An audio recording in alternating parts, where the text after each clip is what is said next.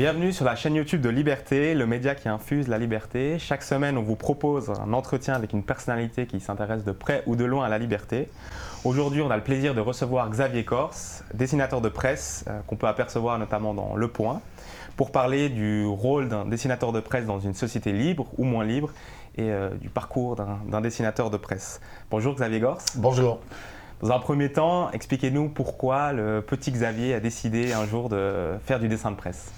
Alors après le bac, je me suis orienté vers euh, des études de dessin euh, parce que j'avais envie de me diriger vers la bande dessinée. Et puis finalement, j'ai abandonné ce projet-là pour m'orienter directement vers le dessin de presse, qui est plus concis, qui s'intéresse euh, au sujet d'actualité, comme son nom l'indique, à la politique au sens large. Et étant moi-même de plus en plus intéressé par ces questions-là à ce moment-là, et le dessin permettant cette concision de travailler sur un, un objet unique, c'est quelque chose qui naturellement s'est imposé à moi. Et pourquoi alors cette forme d'expression Quel est l'avantage que vous voyez à cette forme d'expression pour, euh, pour commenter ou pour, euh, pour commenter l'actualité? Bah, Tout d'abord, bah, comme je disais, le premier, la première chose qui me guidait, c'était l'intérêt pour le graphisme et pour le dessin, pour l'expression par le, par, le, par le trait, par l'image. Euh, et puis la deuxième chose que j'aime dans le dessin de presse, c'est sa concision, c'est sa, sa condensation de quelque chose, c'est la, capacité qu'il permet, quand on le réussit bien sûr, d'arriver à mettre en, lumière euh, un aspect de, l'actualité, de la réalité, du monde réel, euh, en, faisant un pas de côté, quoi, en utilisant souvent l'humour pour, euh, pour, pour exprimer cette, dépeindre pardon, cette, cette réalité. Et une, une, de vos particularités, à part d'être très drôle, vous utilisez quasiment que des manchots dans vos dessins, donc c'est une particularité que, que vous avez. Est-ce que vous pouvez nous expliquer, nous raconter le rôle des manchots dans votre univers et pourquoi est-ce que euh, vous utilisez ces manchots pour, pour vous exprimer? Oui, alors ça c'est une partie de mon travail en fait parce que je fais bien d'autres types de dessins, mais c'est effectivement la, la, partie euh, émergée de de, mon travail, celle qui est la plus visible. Et en fait ça a commencé euh, quand j'ai commencé ma collaboration avec Le Monde en 2004. j'ai participé à ce moment-là au lancement d'une newsletter dans dans, laquelle euh, l'équipe du Monde souhaitait voir euh, des petits comic strips euh, un peu à l'américaine, à la Charlie Brown, à la mhm. Garfield, etc. Et à l'époque, ils m'ont demandé quelque chose de très décalé, justement pour ne pas être trop sur l'actualité, sur le commentaire politique ou sur la caricature politique. Et du coup, je leur avais proposé une série qui était une série purement animalière pour faire, on va dire, pour faire simple, un peu pour faire du La Fontaine en, mode, en mode dessiné.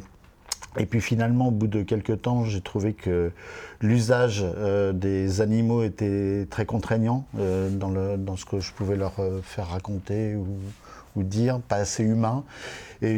D'une façon un peu naturelle, euh, j'ai glissé vers des personnages qui étaient à la frontière de l'humain et de l'animal. Et les pingouins collaient parfaitement pour ça. C'est à la fois des personnages qui vivent de façon collective, en groupe, euh, qui ont euh, une, silhouette humaine de loin. Quand on voit une, tribu, alors je précise, ce ne sont pas des pingouins, ce sont des manchots, mais quand on voit une tribu de manchots sur la banquise, ça ressemble à une assemblée, euh, quelle qu'elle soit, que ça peut être une assemblée d'actionnaires ou, un groupe de manifestants, mais ils ont quelque chose de, très humain. C'est très bruyant, une colonie de manchots, ça, ça, gazouille en permanence. voilà, et puis leur, leur côté euh, leur apparence également euh, au niveau du plumage, euh, ils ont l'air d'être en costume. voilà, tout ça leur donne beaucoup, beaucoup d'humanité. Et puis bon, après, il y a une autre une autre chose, euh, un autre aspect, c'est que le, on est dans un monde en noir et blanc, euh, avec uniquement euh, la glace et les, personnages. Ça permet une épure graphique qui est à la fois, comment dire, dans, dans, dans l'économie de moyens, et puis qui permet de travailler rapidement au niveau de l'image et se concentrer sur le sens, sur les mots. Est-ce qu'il n'y a pas un, risque quand on réutilise toujours les mêmes personnages Est-ce que le risque de la du, syndrome de la page blanche n'est pas plus, pas plus grand parce que vous savez que vous avez un cadre assez strict et comment est-ce que vous arrivez à...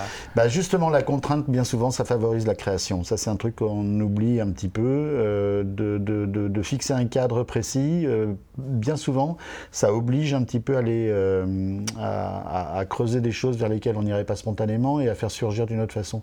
La contrainte est rarement, alors tout dépend, et là on va parler du sujet qui vous intéresse, c'est la liberté, mais la, la, la, liberté intégrale, c'est un peu antinomique avec le principe de liberté. La liberté, ça s'exerce toujours dans un cadre. Et quand on a une contrainte graphique euh, comme celle-là, ou une, contrainte de format, ou une contrainte de parution, une contrainte de temps, c'est là-dedans qu'on peut réussir à installer euh, sa liberté et, son langage.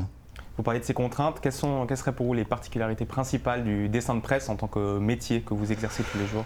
Alors, ben, il, y en a, il y en a quand même un certain nombre. D'abord, euh, on est contraint, comme je disais, par euh, l'espace dans lequel euh, on évolue. donc, une page, que ce soit dans l'imprimé ou même sur Internet, Internet permet effectivement d'éclater un certain nombre de, contraintes d'espace ou de temps.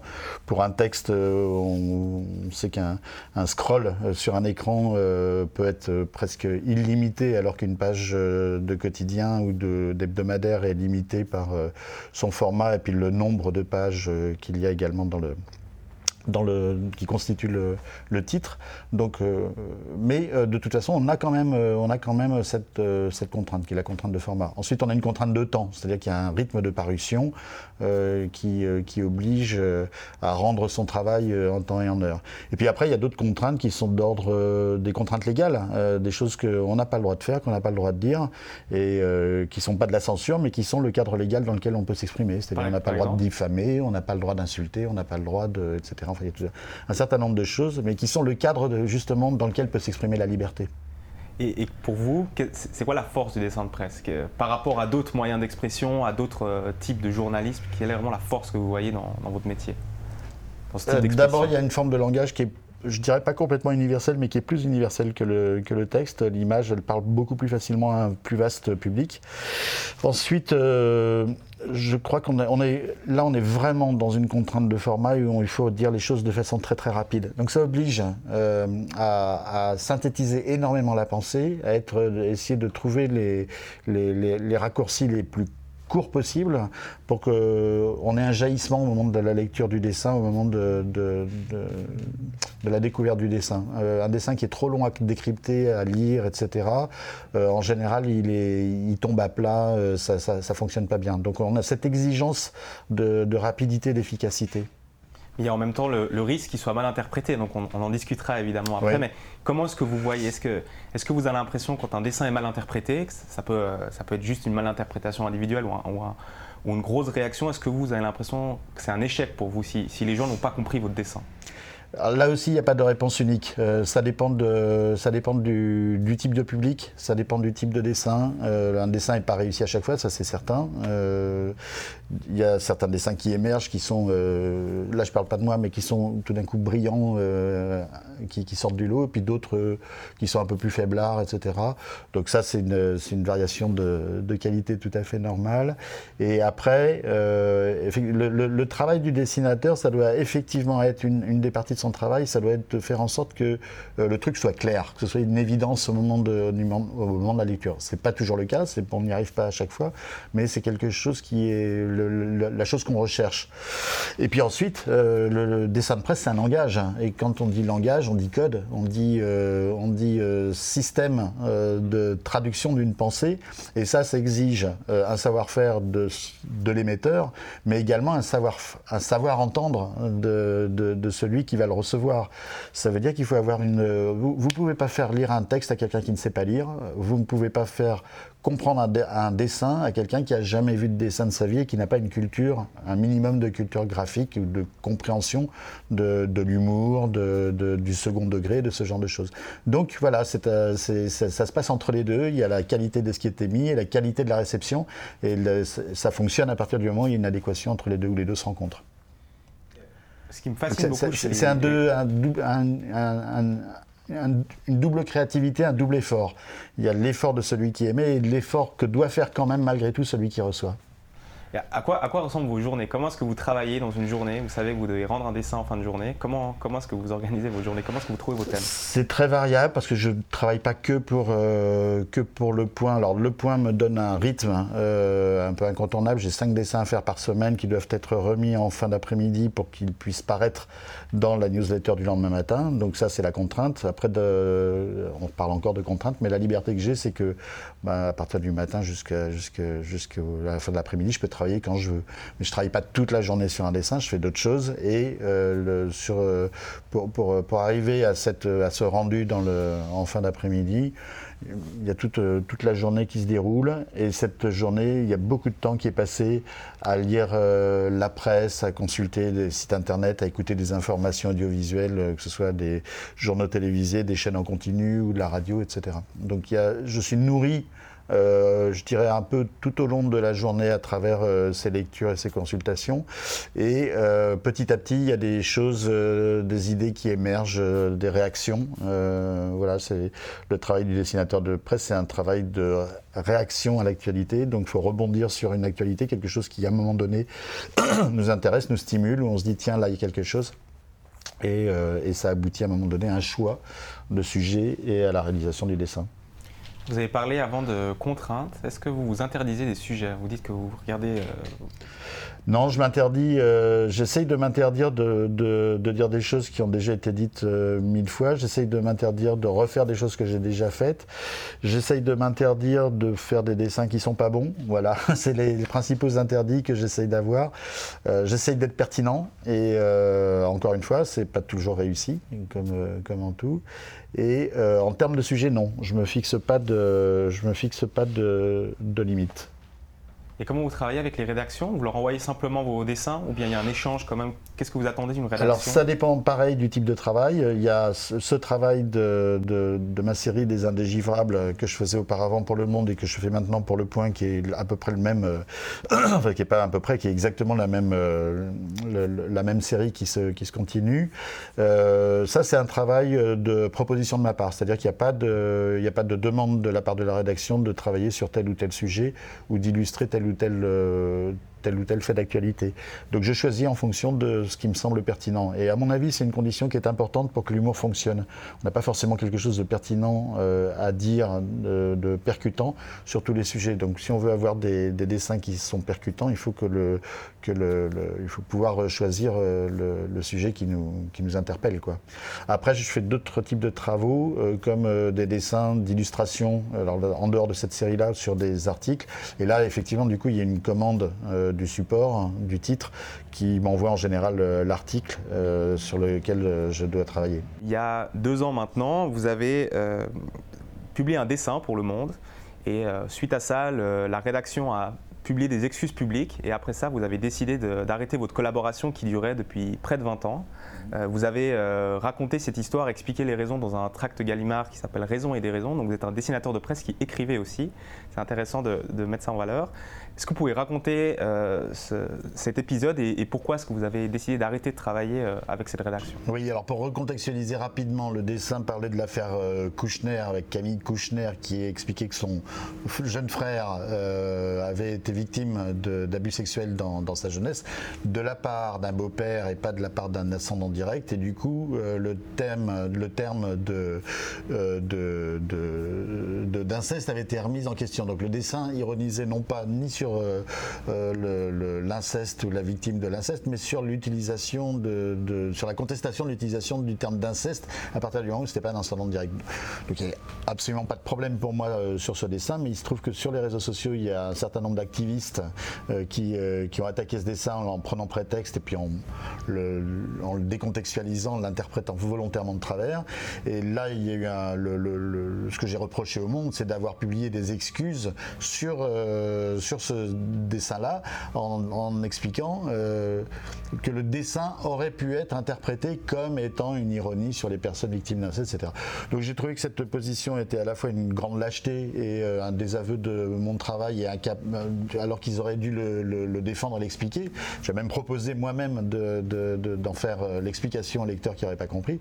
Et euh, bon, ça a été refusé, ce qui fait que pour moi, les conditions de, collaboration avec, ce journal étaient, étaient mortes. Quoi. Donc je suis parti du jour au lendemain. La, réaction euh, des gens est très intéressante. Vous dites que pour qu'un dessin, dessin, soit réussi, il faut la compétence du dessinateur, mais il faut aussi la compétence de celui qui reçoit le dessin. Donc, pourquoi est-ce que ces idéologies, euh, on va dire, s'attaquent-elles à l'humour? Pourquoi que ce soit euh, des idéologies religieuses ou des idéologies identitaires Pourquoi elles s'attaquent à l'humour? Alors, il y a deux choses dans votre question, je pense. D'abord, dire qu'il faut que l'intelligence de celui qui, qui, reçoit le dessin, il faut qu'il comprenne le dessin. une chose importante, c'est qu'un dessin, ça s'intéresse à l'intelligence, ça s'intéresse ressenti. Donc il faut comprendre. Pour rire de quelque chose, il faut comprendre euh, le, sens. Euh, donc ça, c'est une première chose. Et on a affaire, dans certains cas, à des gens qui ne sont pas des idiots. Hein. Ils ont très bien compris. La seule chose, c'est qu'ils instrumentalisent. ils font semblant de ne pas comprendre. Et surtout, ils utilisent euh, la, masse des gens qui, effectivement, n'a peut-être pas très bien compris pour les orienter vers une, explication du dessin. Et ensuite, pourquoi ils font ça? Bah, Parce que ça va servir leur leur, leur euh, cause militante. Euh, voilà, c'est très très pratique d'avoir quelque chose sur lequel on peut, on peut crier en tant que militant pour, euh, pour, pour, défendre sa cause, pour pousser sa cause. Et alors ensuite, il y a le deuxième aspect des choses, c'est pourquoi des, militants, mais c'est vrai de tout, type d'actes de, de, militants, de tout type aussi, qui, qui, rejoint à un moment donné presque une, une démarche religieuse, c'est-à-dire qu'il y a des thèmes qui sont sacrés, sur lesquels on n'a pas le droit de rire. Parce que rire, de prendre la distance, faire de l'ironie sur euh, certaines thématiques, quelque part, euh, ça, décharge euh, la part affective que l'on met dans le, combat. Donc ça dessert à un moment donné le combat qu'on veut porter. Et l'humour devient insupportable à partir du moment où ils se tournent vers, leur cause. Donc c'est un, humour, moi j'appelle ça un peu un humour hémiplégique, c'est-à-dire qu'on accepte parfaitement de, faire de l'ironie dans un sens mais pas dans l'autre.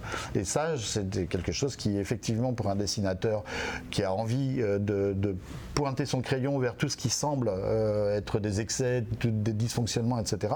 Quelque chose qui est insupportable. nous, ce qu'il faut, c'est qu'on puisse effectivement aller pointer dans la société les choses qui dysfonctionnent. Ça ne veut pas dire qu'on n'est pas forcément qu'on est en désaccord avec tel ou tel, euh, tel ou tel sujet, telle ou telle cause. Cette culture de l'offense, elle a eu des, conséquences tragiques, évidemment, pour euh, certains dessinateurs de presse. oui, absolument. Et comment, comment est-ce que l'humour du XXIe siècle, l'humour des prochaines années, va pouvoir survivre à, à la tentation de l'autocensure comme de ne pas vouloir dessiner quelque chose par peur de. Eh ben, je crois qu'il faut. Euh, je, crois que c'est là où la, notion de courage est importante. Euh, alors pour le dessinateur, il n'y a pas besoin d'être très très courageux. Enfin, ça dépend de, quel, sujet on parle, mais euh, globalement, enfin moi dans mon cas personnel, j'ai pas l'impression d'avoir fait euh, preuve de beaucoup de courage euh, en, quittant le monde et en, je mettais pas ma vie en danger, je mettais pas, il n'y avait pas de, il y avait pas de, de, choses gravissimes là-dedans. il y avait une question de principe. mais surtout, moi, le courage que je veux remettre en question, c'est le courage des rédactions et le courage, en l'occurrence, de, la réduction du monde euh, dans ce cas-là. Parce que ce qui s'est passé, c'est qu'ils ont simplement eu peur d'être face à une campagne de bashing, fait, face à une, euh, une, vague, une, ce qu'on appelle une, une, shitstorm, mhm. qui, qui, aurait sali leur image, qui leur aurait posé des problèmes de, de, oui, de, et puis problème d'image et puis derrière problème économique. Hein. Donc une lâcheté à, à à se plier face à ce genre d'attaque. Et euh, ça, je crois que c'est là-dessus. Euh, si on veut que l'humour perdure, il faut impérativement que les rédactions, mais également euh, les universités qui veulent organiser des colloques, les théâtres qui veulent faire des représentations théâtrales, résistent à tous ces groupes de pression qui veulent interdire que l'on parle de ceci, qu'on aborde tel sujet, que tel orateur prenne la parole à tel ou tel endroit. Et ça, c'est à eux de faire preuve de courage. Est-ce que vous êtes optimiste? Oui, je pense. Parce que je pense que aussi on en a ras-le-bol euh, des, des, donneurs d'ordre, des Torquemada et des, groupes de pression comme cela. Alors bien sûr, ils progressent. Je pense que la réaction de la, que la société euh, perçoit très bien euh, ce qui est en train de se passer. Et je crois qu'il y, a des fortes capacités de, réaction dans la société pour je crois que fondamentalement, on est attaché à la liberté d'expression. Donc on peut tolérer tous les combats, mais en tout cas, il faut que tout le monde puisse s'exprimer. Et quel conseil vous donneriez à un jeune de 20 ans qui veut se lancer dans, l'humour, qui veut se lancer dans le dessin de presse? Non, non, je déconne. Euh, je lui dirais que bah, faut d'abord il faut être patient. Très souvent, euh, c'est un conseil un peu banal, mais euh, on ne devient pas dessinateur de presse du jour au lendemain. Donc il y a du temps, il faut mûrir, il faut comprendre. Il y a tout un travail d'imprégnation de, d'effets sociaux, de la politique, de toutes ces choses-là. il faut arriver à sortir de certains automatismes de, de, pensée. je trouve que c'est intéressant aussi d'essayer d'un peu penser contre soi-même ou contre. On, a, on, a, tendance à. Beaucoup de dessinateurs ont, envie d'utiliser le dessin comme un acte de réaction euh, face, euh, face euh, aux injustices du monde. bon, on sait très bien, mais à mon avis, il y a un truc un petit peu plus intéressant qui est de, faire un pas de côté et d'essayer de, d'avoir une ironie sur l'ensemble. L'ironie, c'est ce qui, est, qui permet d'éviter de basculer dans un esprit de, de sérieux euh, qui fossilise euh, la pensée. Merci Xavier Gors, merci pour cet échange. Euh, on a l'habitude à la fin de nos entretiens de demander à nos invités de nous évoquer un livre ou une œuvre sur la liberté qui les a marqués. Est-ce que vous avez une recommandation? Ah, vous me prenez de court, j'aurais dû réfléchir avant. une œuvre sur la liberté, il y en a plein, il y en a plusieurs. Il y a La tâche de Philippe Roth, par exemple. Euh, Qui est donc un. Est-ce que vous pouvez raconter en deux minutes oui, euh, la tâche, ça raconte euh, le, problème d'un professeur d'université aux États-Unis qui se trouve confronté à, une, mise, à une mise à l'écart de la part de ses étudiants pour, pour un propos qui a été, qui a été jugé offensant, etc. Donc on est plein, en plein dans, le, dans, les, dans les problématiques d'aujourd'hui. Merci. Alors, on vous recommande euh, la lecture. 1984 aussi, bien sûr, d'Orwell. Magnifique. Alors merci, on vous recommande la lecture de 1984 de Orwell, de La Tâche aussi, mais surtout du tract Gallimard de Xavier. Gors, Raison et Dérision. merci encore pour, pour cet échange et bonne journée et à bientôt. Merci à vous. Au revoir. Pour ne manquer aucun de nos contenus, abonnez-vous et activez la cloche. Et pour faire infuser la liberté, n'hésitez pas à partager nos contenus.